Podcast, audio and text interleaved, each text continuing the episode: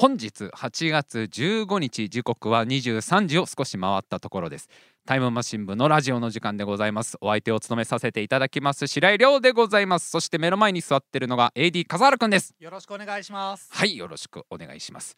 いやーもうねあのーまあ毎日毎日いろんなことが起きてさいろんなことをこう思うわけですよ。いろんなことを感じてね日々もう常に動き続けるわけじゃないですか。世の中も自分の心ももう本当に特に今年はいろんなことが起きるからこうさまざまな思いが巡るんですけど、まあ、ただ一つこうねこの場を持ってこうみんなに伝えられることみんなに伝えたいことは何かなと思った時にやっぱりこう伝えたいのはね暑いね。もう限界だよってぐらい暑いね。何バカなの夏今年の2020サマーは。もうどうしちゃったの？何？すごくない？最近の暑さ。えこんな火力だったっけ？夏って。これも想定してる気温をぶっちぎりで超えてきてる気がするんだけど。なんかもう毎日のようにさなんか35度以上みたいな感じのいやいやそんなルールじゃなかったじゃん。夏って。いやわかこっちも分かってるよ。その夏は暑いっていうルールのもとやってるからこっちだってちゃんと。そこはちゃんとね協定結んでるから地球とこっちで。ただまあここまでじゃなかったよね。だってもう朝の時点でバカじゃんってぐらい暑いんだもん。バカじゃん。バカなの？そんなそんなに燃えてどうする太陽みたいな。だからまああのちょっと地球と太陽近くなったのかな？みたいなのある。あのこれはあれどっちなのかなっていうね少し地球が寄ったのか太陽が来ちゃってんのかのどっちかなんだよ。むちゃくちゃ暑くない？本当に。あのーよくさ昔はもうちょっと涼しかったみたいなこと言うじゃん。昔こんな暑くなかったんだよ俺が小さい頃は。みたいな。最近はなんかこんな暑いけど俺が小学生ぐらいの頃はこんこんなんじゃなかったみたいなことを割と俺ら言いがちじゃんこの30代ぐらいになると。あれね本当なんだって。この間ニュースで見たけどマジでその最近の方が暑いんだと。1980年代から2000年代までのその30年間とその2010年代の10年間だと真夏日の数が全然違うっていうニュースやってて。その80年代から2000年代までの30年間と2010年代の真夏日の数が27の都市で倍以上に増えてんだと。実際データ上。その真夏日ってのは35度以上のことを言うらしいんだけど実際東京ではその30年間とここ最近の10年間だともう196%増しなんだと。約倍に増えてんだよ。35度の日が。でもっとすごいのは群馬県2.7倍だって。大丈夫群馬県。もうどうなっちゃうの群馬は。もうこの先。だから昔の方が本当に涼しかったんだってやっぱり。昔のあのー俺らが小さい頃90年代とかの方がこんなに35度超えてこなかったじゃん。あの頃って。35度は結構もう盛大にあやべえ日で。普段はもうちょっとなんか312度ぐらいでも全然暑いみたいな感じだったのが全然増えてるみたいな。え群馬なんかもうほぼ毎日行くんじゃないこれ。35度デフォルトみたいな感じになんデフォルトの温度設定35度みたいな。すごいよねこれ。もうだからなんかもうあれなんかもうあれでしょ。ハロゲンヒーターとか神様つけっぱにしてるみたいな。ハロゲンヒーターのタイマーをなんか切るの忘れてんでしょ神様が。なんでつけてるかわかんないけど。ハロゲンヒーター夏はしまっとけよと思うけど。そうだからこれからは自信を持っているわけよ。おじさんが子供の頃はもうちょっと涼しかったんだぞ。これデータ上データ上そうなんだからみたいなこと言えるわけなんで。もこのペースでいくともう2050年とかすごいんじゃない？もう35度なんかが普通で40度の日とかがもっと出てくるかもしれないってことでしょ。なんかもう、ま、あれだよね。そうなってくると猛暑日とかじゃないよね呼び方も。なんかすごい burning day みたいな感じでどんどん強火の日とかさなんか考えなきゃダメなわけじゃん。ガチガチ猛暑日みたいな感じで。いやすごいよなと思いながら。いやもう最近本当思うのがもう本当にねちょっとねあの感謝を伝えたい人がいてね。あのこの場を持っていいですか？あんまりあんまり普段ねこの感謝を伝えるってことがこう苦手だからあのーやっぱりありがとう素直に言えない人間なところがあるんだけどどうしても感謝を伝えたい人がいていいですかね？すいませんちょっとこの場を借りてあのクーラーを開発した人マジでありがとう。本当に。あのもうどなたかご存じ上げませんけどあのクーラー博士。ねエアコンクーラー博士でしょ？クーラーエアコン博士がどっちか分かんないけどもうクーラーを作ってくれた人ある日気づいたら出来上がってたみたいなやつかもしんないけどなんかあのフラスコの中の液体とビーカーの中の液体をこう間違えて混ぜたらできたのがクーラーでしょ多分。間違えてああ間違えて入れちゃったボチョボチョボチョってボーンって白い煙が出て生まれたのがクーラーって言われてるけどクーラー博士ほんとありがとうだよねクーラー作ってくれて。もうこんなにクーラーが愛おしい日々があっただろうかぐらいさ。あのなんかクーラーからクーラーの間を耐えて移動するゲームみたく今なってるじゃん。わかる？なんかもう。クーラーが効いてるマップの外を出ると画面がちょっとほんのり赤色になってなんか体力がねみるみるみるみる減ってくわけよ。で次のクーラースポットに行くと体力が回復するみたいなそういう感じで通勤してるから俺毎日もう。だってさクーラーが開発されなかった未来もあるかもしんないわけじゃん。クーラーがなかったパラレルワールド。そうあるわけでしょ。クーラーは開発されなかったけどタイムマシンは開発されたみたいな。その技術のなんかいろんなバランスで。あるわけじゃん。そういうありえるわけじゃんそれは。クーラーはどうしてもできなかった。タイムマシンは早めに開発できたんだけど。タイムマシンはなんかこうあれ結構こここの針金とここの針金をこう引っ掛けて導線つなげればできんじゃねって言ったらできた。できたパラレルワールドね。できたパラレルワールド。だけどクーラーはどんだけ頑張ってもできなかったみたいなワールドとこの今のタイムマシンはできなかったけどクーラーはできたワールドどっちがいいかって言われたら今こっちだよねもう全然。秋ぐらいはタイムマシンがある世界行きたいよそりゃ。えあんのじゃんそっちはでも今はその世界行ってもタイムマシン乗ってもクーラーないんだから タイムマシンなんかくっそ暑いんだよもう。そんなタイムマシン乗ってらんないじゃん。あの小学校4年生の頃に戻りたい。一番あの人生でもう全てがうまくいってたのが俺小4だから。小4以降がもう緩やかな下り坂がずっと続いてるだけだから。小小4までにできた。大地からコロコロ転がってるだけなんだよ。俺の人生は。あの小4に戻れるタイムマシンを秋なら乗るけど今はクーラーの方が上だからね。あっちいなーみたいなさもう1年を1時間かけて戻るっていうタイムマシンだから 長いっすねこれ。もう何二十何年ぐらい乗んなきゃいけない25年ぐらいの25時間ほぼ1日クーラーなし。じゃあいいっす俺みたいになるよね。1年前も戻れねえわ。もう1時間クーラーないとこいられねえわもう絶対今。ぐらいまあとにかくまあ暑いわけですけどね。笠原さんあのー、世界記録出ましたね。世界記録が何キョトン顔されて何そん何の急に何の話みたいな。なんで維新伝心でしょ俺と笠原くんは。俺が喋ろうと思ってることは全部伝わってるはず維新伝心でここまでやってきていや世界記録が。6月26日に出たじゃん世界記録。いやもうやめてよ本当に。みんな知ってるやつだよこれは。いや今回はこれはあれだよ。笠原君本当にあなたどんだけ普段ニュースとか見ないんですか。あなた王様のブランチ必ず見なさいって言ってるでしょ。王様のブランチを元にこのラジオ作ってんだから。こっちは二等兵のブランチだけど王様のブランチからあらゆる情報を引っ張ってきてで引っ張ってきた情報を一回全部川に流してでいろんなあのネットのサイトとかからいろんなニュースを拾ってきて。ブランチのいろんな特集を全部無視してやってるラジオじゃんこれ。6月26日に世界記録がまあ樹立されたっていうまあそういうニュースですよ。もうじゃあまあ笠原さんのためにもちゃんと話すけど雷の長さの世界記録が更新されたと雷がまあどれぐらい長いか。あのビカビカビカビカっていう雷のマーク。あのマークあのピカチュウの尻尾みてえなやつ。ピカチュウの尻尾みてえ なやつって雷って言うじゃん。あれあれでしょ？あれどっちが先かかんない。ピカチュウの尻尾のデザインをパクったんでしょ？雷の方が。あの雷の長さ距離だよね。距離の世界記録が6月26日に、まあ、塗り替えられたと。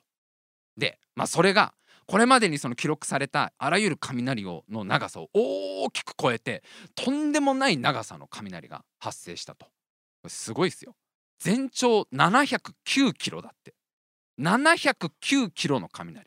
でこれどれぐらいかイメージしづらいと思うんだよ。709キロって言われてもそんなパッと出てこないと思うんだ。どれぐらいかっていうと大体東京から青森までの距離だって。すごくね？東京から青森までの長さの雷が世界記録なんだと今の。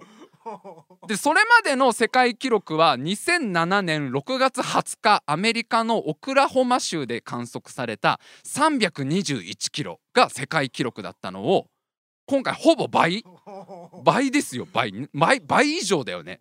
709キロの,、まあその雷が。あの観測されて、まあ、記録樹立しましたと。すごいよね。まあびっくりだよね。こんなんか地球すげえじゃないけどさ本当に。大自然の凄さっていうか。まあ多分もう全員びっくりしたと思うんだよ。それはもう。これちなみにブラジルなんだけどブラジルで観測されてんだけどブラジルの人もびっくりしたと思うし世界中もびっくりしたけど一番びっくりしたのは多分雷様本人でしょ。これはもう。間違いなく。えこんなん出ちゃったじゃん。もう雷様からしたら。雷様が一番引いてると思うよ。だってあのね自分で太鼓パーンって鳴らしてさ雷ドーンと落っことしてるわけじゃんいつも。まあいい音が鳴ったわけじゃん多分あのなんか太鼓の皮を張り替えたばっかりで でなんかバチも新調したばっかりでさなんかバチもなんかどっかのご神木かなんかを切り抜いてあのプレゼントされたやつだよ多分ね。おそらくおそらくなんかこうイベントの差し入れかなんかでなんかあのステージを見てるとバチの方がだいぶ傷んでたんでなんかこれどうですかみたいなくれたバチを使ってで皮も張り替えてから3日ぐらい経ったやつが一番いいんだよみたいな。ちょっと湿っ気があった方がちょうどいいみたいのをこないだ雷様友達に聞いてあれ張り替えてから3日後ぐらいにレコーディングするといいよ川はみたいな。ことを全部聞いてあと最近多分雷様もあのー、ちょっと自分のその太鼓能力に限界を感じて多分教室とか通い始めて 基礎から多分訓練し直してそこで多分言われたんだよ講師の人にフォームが悪いと。あのまあまあまあキャリアは積んできてるんだろうけど基礎ができてないみたいな太鼓を叩く時のその手首の使い方がなっちゃないみたいな。あの肩の力で叩いてる太鼓と。そうじゃないんだと。肩からじゃないんだと。手首手首手首を使ってスパーンと射抜くように打つみたいなことを 多分雷雷太鼓教室で教わった雷様が全部の教えを守ってね皮張りたての 3, 3日ぐらい経ったやつでご神木のバチ使って手首手首手首意識スパーンって打った瞬間ピカーって出たわけでしょ。低いよね。709キロ。うわもうび怖いってなっちゃうわけじゃん雷様も。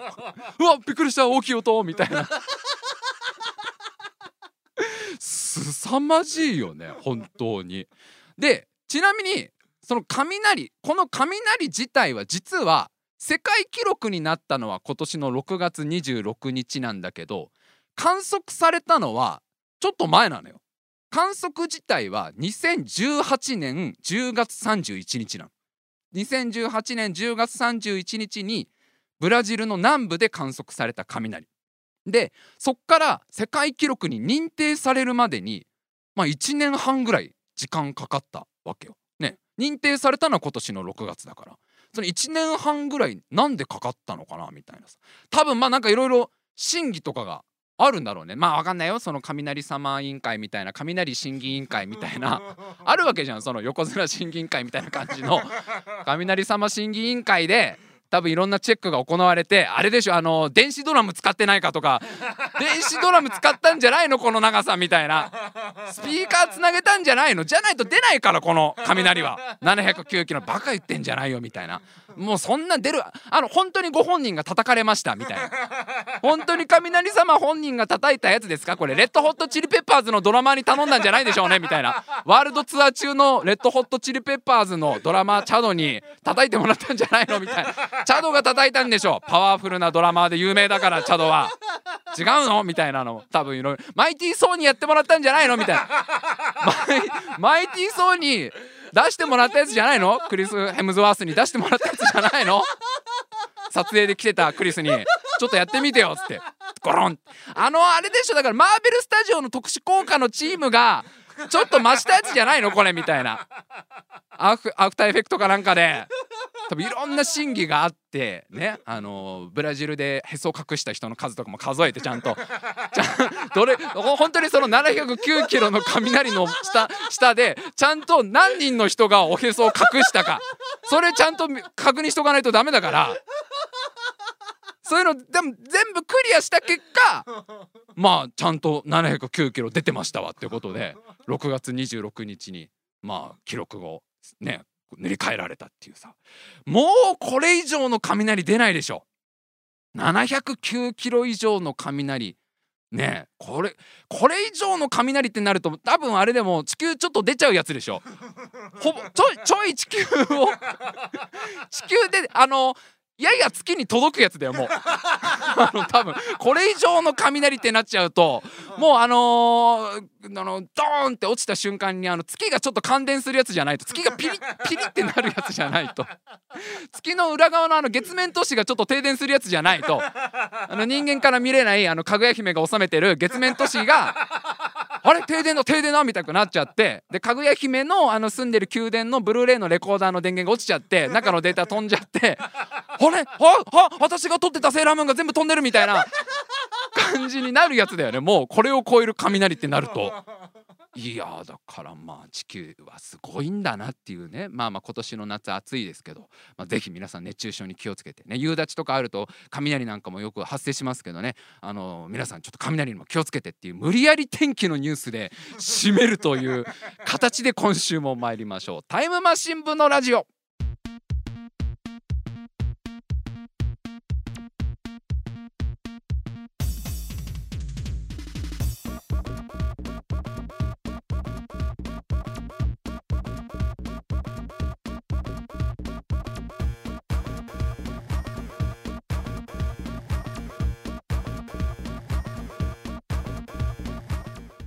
今週も始まりました。タイムマシン部のラジオ。お相手を務めさせていただきます。白井亮でございます。そして目の前に座っているのが AD 笠原くんです。よろしくお願いします。はいよろしくお願いします。あのゴーストオブツシマまだやってるんですよ。意外にも続いてるんですよゴーストオブツシマ。まあ、先々週このラジオでもねちょっと喋りましたけど、えー、鎌倉時代のゲーム鎌倉時代のゲームって言うとちょっと語弊あるか。鎌倉時代に作られたゲームみたいな。鎌倉時代の武家の武士の皆さんがなんか作った。蹴鞠を発展させたゲームみたいな感じにもなっちゃったね。違う違う。あのゲーム自体は令和の時代に作られた。令和のゲームなんだけど舞台が鎌倉時代の、まあ、プレイステーション4専用オープンワールドアクションゲーム「えー、ゴースト・オブ・ツシマ」で、まあ、鎌倉時代が物語の舞台になっていて、えー、とあの原稿だね原稿がお話の元になっていると、まあ、要はモンゴル帝国が対馬に攻めてくるからそれをお侍さんとなってこうやっつけようみたいなゲームですよ。で自分はその対馬に住んでいる酒井仁というお侍さんになって、まあ、モンゴル帝国をやっつける倒すっていうゲームなんだけどでなんかその捕まってる自分の叔父を助けるのが目標だみたいな話を先々週したと思うんですけどあのー、おじさんを助けるって目標がなんか実は結構前半の目標でなんかね物語の3分の1のところの目標だったのよ実は。だから先々週ラジオで喋ってからあれからゲームやってから割とすぐそのおじさん助け出すことができて。でまあまああの先々週言ったと思うけど、まあ、俺が操る酒井仁というお侍さんは俺が操るせいでバーサーカーになってると。戦闘狂だと完全に。もう猛虎兵を見つけては皆殺しにしようとする。もう正義なんだかなんだかお侍さんなんだかなんだか分かんないみたいなキャラになってきちゃったみたいな話をしたと思うんだけど。でそのおじさんっていうのはもう厳しい武士だから志村っていう名前のおじさんなんだけどもう厳しい厳しいお侍さんだからもうそのたしなめるわけよ陣を。なんかその前なんか風の噂で聞いてるけど侍らしからぬ戦いをしてるらしいなと。その武士の誉れを忘れてはならぬぞみたいな結果だけを求めて武士の誇りを捨てるんではないみたいなことすごく怒ってくんの。だけどまあまあ無事にこう助け出すことができてなんかこれから武士として戦うぞみたいなこと言うんだけどこの助けたおじさんがねめっちゃベルセルクなのよ。すさまじい戦闘狂なのよもう。あのなんか俺のイメージだとそのおじさんはこう厳かなおじさんでこうなんか不要な聖書は剣士じゃんみたいなさなんか武士なんだから正々堂々と勝負して戦いは最低限にするべきみたいなキャラかなと思ったらあのとりあえずモンゴル兵の蒙古兵は全員倒せっていう考え方の人だから敵を見つけると真っ先に突っ込むのねこのおじさんが「陣刀を抜け!」とか言って 武士の誉れを見せたれみたいなこと言うわけ「いやえええみたいな。で結構そのさなんかメインストーリーの中にもこっそり進まなきゃいけないようなこ場面とか出てくんだけどこの助け出したおじさんが真っ先に突っ込むわけ。まあ確かにこうね正面から行くのは武士なんだけどなんか真っ先に刀を抜いて「陣行くぞ!」みたいな「我々対馬の武士の強さを見せてやれ!」みたいなこと言ってどんどん突っ込むのよ。でその割にはこのおじさんそんな強くないわけ。声が大塚明夫さんだからめっちゃかっこいいんだけど声はかっこいいんだけどなんか全然倒せないからそのおじさんが真っ先に突っ込んで敵にバレて切られまくってるとこを助けに行くみたいなストーリーが多くてなんだろうなあのなんかこう鹿みたいな感じになってんの今。あ俺が俺がなんか操作してた酒井仁そんな間違っちゃねえんだなみたいな。おじさんがこんな感じなんだから敵を見つけたら真っ先に切れみたいな思考の持ち主だからバーサーカーとベルセルクのなんか旅みたいな感じになっちゃっててまあまあそれでもね一応こう頑張ってねもう進めてねもう物語今半分ぐらいのとこまで来たの。でなんかその仲間みたいなのも結構増えてなんかいろんなこう対馬に住んでいる、まあ、浪人たちとか農民とかもなんか立ち上がってなんか最初はもうこう諦めた感じだったんだけど酒井陣に影響されてみんなで立ち上がろうみたいな感じになってるわけ。で物語も半分ぐらいになるとそのマップを見るとなんかその対馬側が盛り返したエリアみたいのが見れるんだけどそれも半分ぐらいになってるわけ。真っ赤になってるのが蒙古軍が占領してるエリアなんだけどそれも半分ぐらいになってるからなんかやっとこっから後半戦みたいなこっからはむしろもうこっち側の逆襲アベンジャーズですよねアベンジャーズがこっから繰り広げられるみたいな感じになってんだけどちょっと問題が起きててあのー、レベル上げ好きすぎ問題があったじゃないですか。あのー、俺があらゆるゲームの中でレベル上げが一番好きだって話をしたじゃないですか。あの物語が半分のところでジンくんのその刀とか鎧をマックスまで改造しちゃったんですよもう。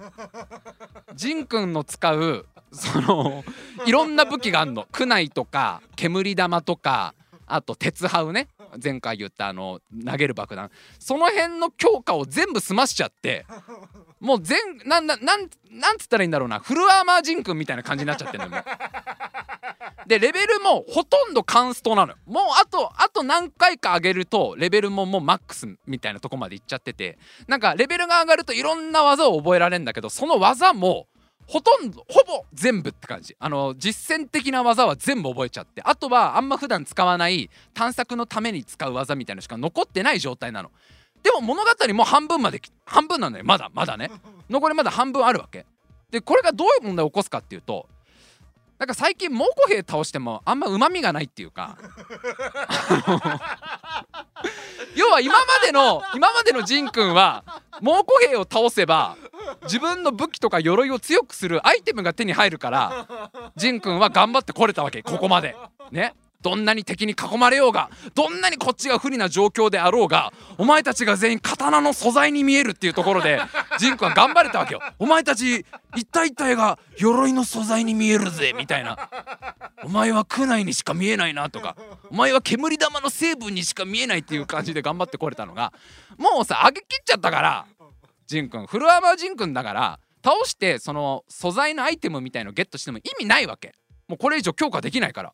なんか弓矢も全部強化しちゃったし弓矢2種類あるんだけど2種類ともマックスまで上げちゃったし なんかあらゆる武器防具がマックスまで上がっちゃった今となってはなんか別に倒す意味あるみたいな。でそうするとさなんかその猛虎兵がもうどんだけ団体さんで来たんだよってぐらいうじゃうじゃいいんだけどいろんなとこにその猛虎兵の拠点みたいのがあるんだけど攻める意味があんまない気がしちゃうわけもうこっちは。なんだけど対馬の民のみんなはなんか盛り上がってんのよくわかんないけど。なんか酒井仁がついてれば大丈夫だみたいな空気になっちゃってお話上ね。なんか酒井仁はなんか伝説のクロードだみたいなこと言われてね。なんか伝説の侍だクロードだとか言って我々の救世主だみたいな。酒井仁に続けみたいになってんだけどいやちょっとみんな一回落ち着こう落ち着こう。いやこれ戦う意味あるかな？こ戦ったところでジン君これ以上強くなんないんだったらジン君はちょっともうここで引退ってことでもよくないみたいなもう俺のモチベーションが俺とジン君のモチベーションが上がんねえのよ最近。だからさその昔だったらあのマップとかをこうね馬で探索してばったり遭遇した猛虎兵は絶対倒したわけ。全員素材だから。けど今素材にならないから別に倒したところで意味ないし拠点攻めるとなんかいっぱい鉄とか玉鋼っていうのかな？あの刀の素材レア素材みたいのとかあと一番美味しい金ね。金の素材はなんか拠点を攻略しないともらえないんだけどいらないんだよぶっちゃけ今もう。そのあったっていいあったってこれ以上鋭くならねえんだよ俺の刀がって。なのになんかもう周りのテンション？すごいんだよなんか盛り返しちゃってみんな急に。取り戻そうとか言ってんの対馬を。もう笑い話だよねそんな取り返そうな。取り返したところでアイテムならアイテムなっても意味ないんだよそんな。じゃあもういいじゃんここで。あのその後歴史がね歴史が記してるようになんとかうまくいきましたってと歴史が後の後の時代の歴史が記してるように原稿は失敗に終わったとさでいいんだよもう。このまんまじゃ毎度おなじみのパターンだと。俺がこのオープンワールドゲームをやると毎回同じことになると。このメインの目的を忘れて主人公を強化することに一生懸命になって主人公がレベルアップしてる間はすっごいハマるんだけどそこがある程度ストップしちゃうとやんなくなると。で自分の心の中でその後平和になったとさで終わると。せっかく買ってせっかくこうねラジオでも喋ってこうやってきたやつだからちょっとまあ何かしらないと頑張れないと思って。最近はあのねメインストーリーを必ず配信でやるっていう。それがあればこうみんながちゃんと監視してれば ジンくんちゃんと対馬取り戻す問題。その監視の目をやめちゃうと ジンくんはその後船で本土に渡りなんかどっかで武者修行しましたとさで終わっちゃうから。なんかあれないのかな？なんか途中で新しい武器がダウンロードコンテンツで入るとか。なんかありそうだけどね。ジンくんこっからなんか急にレイピアを覚えるとかさ。な 南蛮トライのあの細い剣のレイピアとか。あとバトルアックスみたいなすっげえでけえ斧とか。あとあのー、アサルトライフルとかね。アサルトライフルをこうゲットできます。なんか猛虎兵を35万人倒せばアサルトライフルが手に入るとかなればジークもうちょっと頑張れるんだけど。ちょっとご褒美が欲しいわけよ今ジンくんに。もうちょっとなんかなくれないとこう手から雲の糸が出てこうぶら下がれるみたいな感じのねビルからビルに飛び移れるみたいなやつとかあと怒ると緑色になってすげえ強くなるとかそういうものをなんかこういただけないとジンくんはちょっとねあとは皆さんで頑張ってくださいと。ここまでレールは引きましたからあとは皆さんですよみたいな。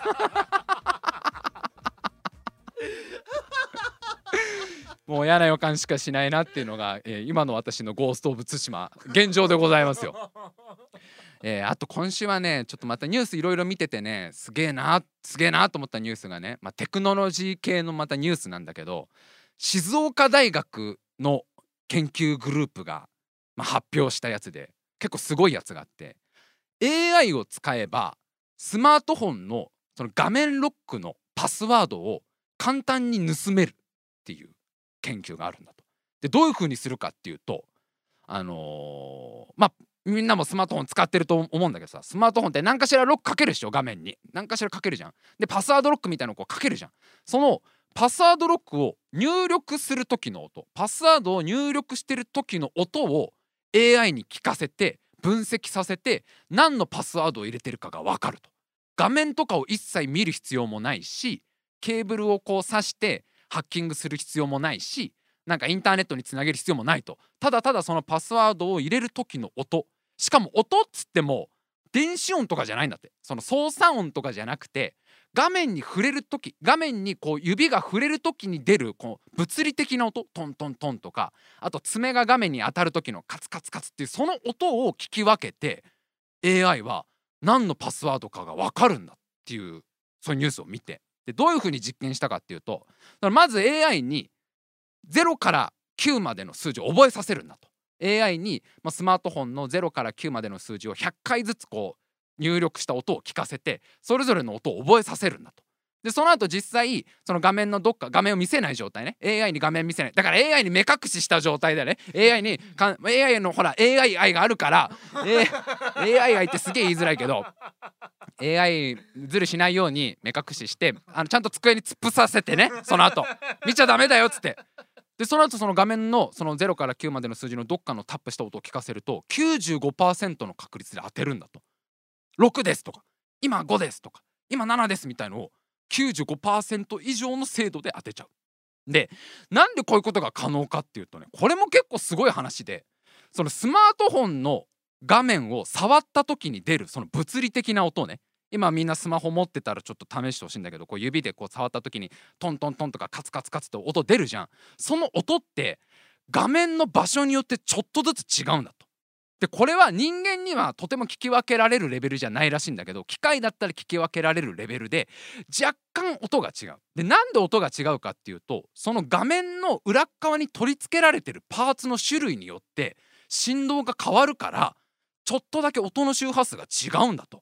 だから裏側がそのバッテリーのところだったらこういう音とかさ裏側基板があればちょっとこういう音が鳴るとか裏側紙粘土のとこはなんか詰まった音が あの iPhone の最新モデルなんか半分ぐらい紙粘土でしょあれ多分。紙粘土のとこはなんかトストストスとか。あと裏側からこう叩き返してくるとこもあるからね。入ってますって。入ってますよと。まだいるよと。中の中の人が叩き返してくる。ななんだ急にみたいな。なんでここトントンするんだみたいな。いますよ。今頑張ってますよ。頑張ってます今が 頑張って輪ゴム巻いてますよ。輪ゴムを頑張って。そのちょっとずつ音が違うんだって実は。でそれを AI は全部聞き分けることができるから数字のまあだからダイダなんていうの？そのダイヤルパッドみたいなとこ出てくるじゃん。あのパスワード入れるところ。あのキーボード出てくるじゃん。その例えば0だったらこういう音が鳴る。5だったらこういう音が鳴るっていうのを全部聞き分けられるからパスワードをこう盗み聞きできるみたいな感じだよね。盗み聞きできますみたいな。やつがさ、まあ、ニュースで見てさだからこの AI の機能を使えばもう今まで例えばハッキングするんだったらそのスマートフォンを何かしらつなげたりとかさあとオンライン環境にあるから盗めるとかさあとほんとその画面を盗み見るとかそういう方法しかなかったのがもう隣にいればいいんだよ要は。そのスマートフォンを操作してる隣に行ってその AI の音を聞かせればパスワードを盗み出すことができるみたいな。誰が使うの？こんな機能。こんな。こんなもうあれスパイしかいないよねこの機能使うの。スパイスパイ専用のアプリだよねこれもいやだからまああのー、人生は何が起きるか分かんないから俺がスパイになるっていう未来もあるにはあるじゃん一応。一応一応ねあの無限の可能性があるから俺がこのまんまねラジオを続けるっていう未来もあれば来週スパイになるっていう未来もあるわけよ一応。無限の可能性。いや2代目ブラック移動に選ばれる可能性が。2代目ブラック移動のオーディションにご自身様であるあのオーディションに俺が受かる可能性もゼロじゃないわけじゃんもう。しかもなんかあの第一次審査でゴールデンブザーを押されてあの2から4までの審査を全部すっ飛ばす。これアメリカンゴッドタレントのやつだけど。サイモンがサイモンがゴールデンブザーを押して。これは本当に一部の人しか分かんないないやつだけどサイモンが感動するわけよ俺のダンスに最初は車に構えた感じで見てるんだけど俺が踊りだしたらこいつはちょっと違うぞみたいな感じになって君のやってくれたダンスは間違いなく私人生最高のダンスだみたいなこと言ってゴールデンブザー押された瞬間俺が一気にその2代目ブラック移動のオーディションをもう決勝まで進んじゃうわけよ最後の。で最後のなんかオーディションもさもう無事クリアしてさあのね歴代のモビルスーツを何個言えるか勝負みたいな感じであれこんな俺俺有利なやつあるみたいな。バーザムバーザムパラサーテネみたいな感じで。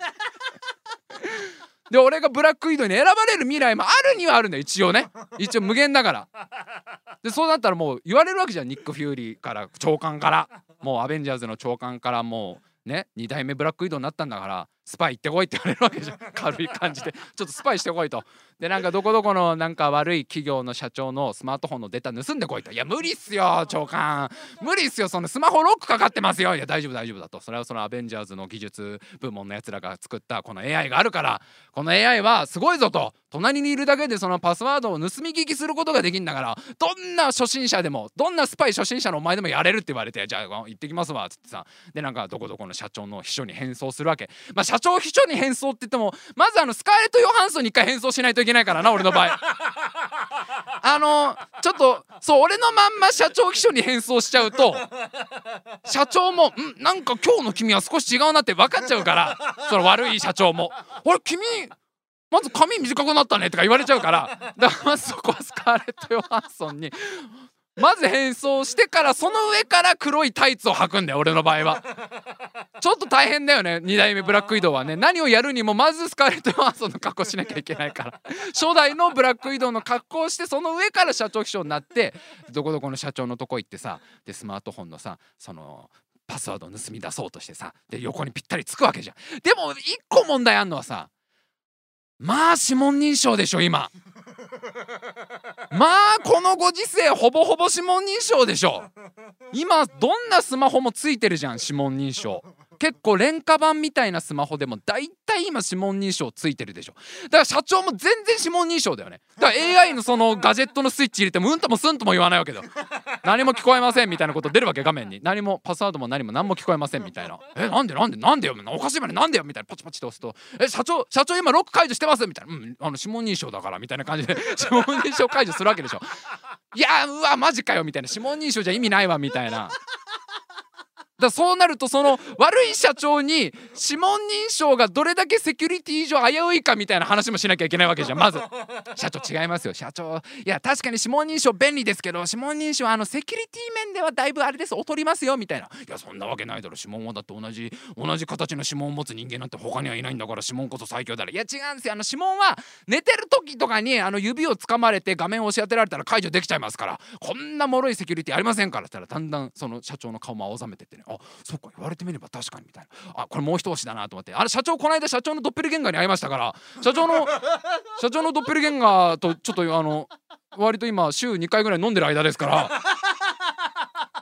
そのそのドッペルゲンガーにこのもうあれですよ渡したら一発ですよみたいな。あそしわわしも一回会いたいなそのドッペルゲンガーにみたいな。でも会うと死んじゃうんでドッペルゲンガー会うと死んじゃうみたいなルール確かあったからダメですよみたいな。指紋認証がいかにいかに危険かみたいなところをまず説明しなきゃいけないわけじゃんターゲットに。もうもう何でもいいから。クローン作ったらどうすんですかみたいなのとかもさ。あちょうど今開発中だからやばいなみたいな感じで向こうにさ。いや指紋認証やめようっつって。あそうです。だからもうちゃんとしたあのあれ他のロックにした方がいいですよってなって。で他のロックしたと思ったら今度はパターンロックでしょ大体。大体パターンロックじゃん。指紋認証以外に使うロックっつったら。だって俺そうだもん。俺普段指紋認証のロックかあもう最近だとあれだ。顔認証だな。顔認証でそのサブのロックがあるんだよ今。あの必ずその生体認証指紋か顔認証の他にパターンロックみたいなねこのサブのロックをつけてくださいっての。まあパターンロックだよそれ。パスワード打つのめんどくせえもん。あのなんか指で線みたいの引くやつねそれ社長だってパターンロックにするでしょ？そしたらそのパターンロックの危うさもまた説明しなきゃいけないわけだよね。だってあれはなんかツーってなぞっちゃうから音出ないでしょ？トントントンと押してもらわないといけないんだからこっちは。社長パターンロックかみたいな。いやいいだろパターンロックこの間指紋認証危ないって言うからわざわざわしは指紋認証やめてパターンロックにしたんじゃこっちは覚えやすいから楽だのみたいな。いやいやしいやないっすよ。パターンロックはないっすよ。パターンロックあれ大体3つぐらいしかパターンないっすからあれ。あれなんかすごい組み合わせいっぱいあると思ってるかもしんないけどあれ大体3つっすよ。パターン大体3つ。そんなわけないだろ。だってあれ9個の点があってそれぞれいろいろ線を結ぶっていうやつが組み合わせってったらあれはものすごい数があるだろいやそんなことないっすよ。大体3パターンですよ。大体鍵括弧の最初の鍵か終わりの鍵。ね？あのー最初右行って下行くか下行って右行くかのどっちか。で最後あの真ん中階段に感じ階段に行く。その3つぐらいしかやんないっすよみんなっつったら。もう社長もギクってなってて。図星じゃやわし鍵括弧の最初の方じゃみたいな。握って下にしてたわみたいな。だからパターンロックも諦めさせてさ。ダメですよパターンロックなんつって。でやっとパスワードロックにしてくれた。パスワードロックにしてよ自分の誕生日にしたわなんで言っちゃうんだよ誕生日。なんで誕生日って言っちゃうんだよ。お前の誕生日ホームページ出てんだろうがみたいな忘れないように誕生日にしたわみたいな。0914 9月14日じゃった俺と一緒じゃねえかみたいな。俺と一緒じゃねえかもう絶対忘れねえよみたいな。絶対忘れねえ誕生日の。それを今から AI を使って解析してんだよこっちはみたいな。お前が言ったらこの AI の出番がねえだろうがみたいな。便利だろう。スマホは便利じゃのうみたいな。もうそこもさもうそんななっちゃうわけだよ絶対に。だから使いどころ難しいよねこれね。もうスパイの人しか使わないわけだけど今指紋認証か顔認証かパターンロックじゃない？パスワードロックの人ってまあいるにはいるだろうけど結構珍しいんじゃないかな。どどうだろうわかんない。これで全然パターンロックあのねパスワードロックって人いたら気をつけた方がいい。隣にいる人。盗んでる可能性あるから。隣にいるあのねブラック移動が隣に来たら。ブラック移動だいぶ顔割れしてるから。あれスカーレット・ヨハンソンだってなっちゃうから。おスカーレット・ヨハンソンがいるってなるから。あの来たら気をつけてハリウッド女優だなんて思わない方がいいよ。なんかすごいぴっちりしたねボディラインがよく出るスーツみたいの着てたらそれブラックイードの時のスカーレット・ヨハンソンだから あなたのパスワード盗んでる可能性あるからこれ気をつけた方がいいから絶対に。すごいよね。でもこれはいたちごっこなんだろうねこういうのってね。多分そのまああれでしょ指紋とか顔認証も破ろうと思えばいくらでもあるわけじゃん。そうなったらどんどんどんどんその指紋認証なりパスワードロックも進化してって、まあ、音が出ないようにするとかなんかいろんな組み合わせを今後やるわけじゃん。最終的にはなんかロックかけないとかだよねもうね。もう無刀の境地みたいな。もう刀を持たないみたいな。だからもうあのハッカーも躊躇するみたいな。ロックかかってない。そんなバカなみたいな。罠かと思うわけじゃん。ハッカーだってスパイだって。ロックかかってないっていうことはロックかかってるってことなのかみたいなさ。どういうロックなんだこれはみたいな。心のロックをかけてるということなのかみたいな。いやすごい研究だなと、はい、思ったところで。まあ今週もまあこんな長々と喋ってきましたけどタイムマシン部のグッズがまだまだ発売中って話もちゃんとしとかなきゃいけない。え T シャツのセールは終わりましたけどタイムマシン部のオリジナル T シャツまだまだ発売中です、えー、タイムマシン部迷路 T シャツと楽しいおにぎりランド T シャツ、えー、この楽しいおにぎりランド T シャツはうちのおじさんも買ってくれましたという。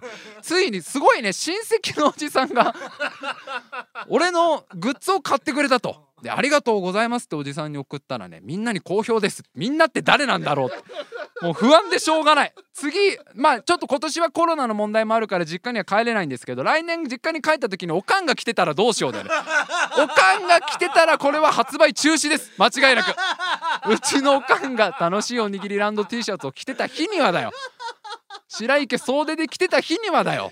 もう申し訳ないけどすずりさんにはサイトごと聞いてもらうしかないから。すずりさんとちょっと協議を重ねて、えー、あのすずりというサイトの中にタイムマシン部のグッズショップがありますのでそちらで T シャツ、えー、他にはですねマグカップとか iPhone ケースとかなんかいろんなものありますのでぜひぜひそちらの方見てみてください。はいそしてメールアドレスですね。メールアドレスはタイムマシン部 at gmail.com タイムマシン部 at gmail.com でございます。なんだっけ今のメールテーマ。あのあれだなんか先週の変な金属の使い道みたいなすごいすごい投げやりなやつですごい投げやりなメールテーマ出しちゃったんだよ先週。なんかまああのもう番組の感想でもいいですし、えー、まあ夏のこの暑さにちなんだ話でも何でもいいので、えー、お便りお待ちしております。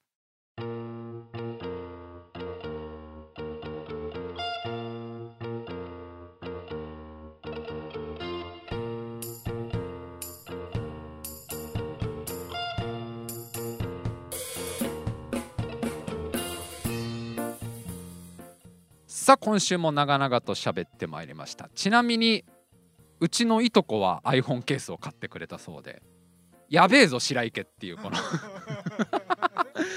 やべえぞこタイムマシン部に侵食されてきてるわけだよ。でなんかまあでも一応あの親にはまだこうね伝えてないのであ親バレしてないと信じているのでこれは分かんないよ。だから次帰った時に姪っ子あたりがなんかああいうあのタイムマシン部のマグカップで何かを飲んでた時ミロ飲んでたらもし姪っ子がタイムマシン部マグカップでミロ飲んでたらミロってまだみんな飲むんだねみたいな懐かしいね みたいな気持ち。多分姪っ子の可愛さにブレるから俺は「ミロ美味しいか？じゃあおじさんいっぱい買ってきてあげようか」って。ミロしか買ってきてくれないミロおじさんになって、えー、まだまだね発売中ですのでぜひぜひ皆さん一回ちょっと見てください。はい。そして、えー、次回タイムマシン部のラジオはちょうど1週間後、えー、8月22日23時からとなっております。そして大会議タイムマシン部の大会議は水曜日ですね。ちょっと今カレンダー出していいパソコンで。日にちわかんなく計算できないからいつも。えー、19日。8月19日22時からがタイムマシン部の大会議です。はいそして8月16日明日の20時からはタイムマシン部のメールをやっております。で今後ちょっと大会議も一部だけポッドキャストで出そうかなみたいなのを考えたりしてる間にずっと多分月日は過ぎていって 気づけばわしももう80か。あの頃は頑張ってたの。あのあとすぐ笠原さんと喧嘩別れしてタイムマシンのラジオがまさかみんな1年も経たずに終わるとは思わんからわしもあれかあのあとすぐ引退して何もせずに80になってしまったのってなるかもしれませんが、えー、一部抜粋してちょっとポッドキャストでも出そうかなみたいなのも考えてますので。はい、えー、まあ、その辺もお楽しみにというところで。はいそれでは今週も最後までお聴きくださいましてありがとうございました。また来週。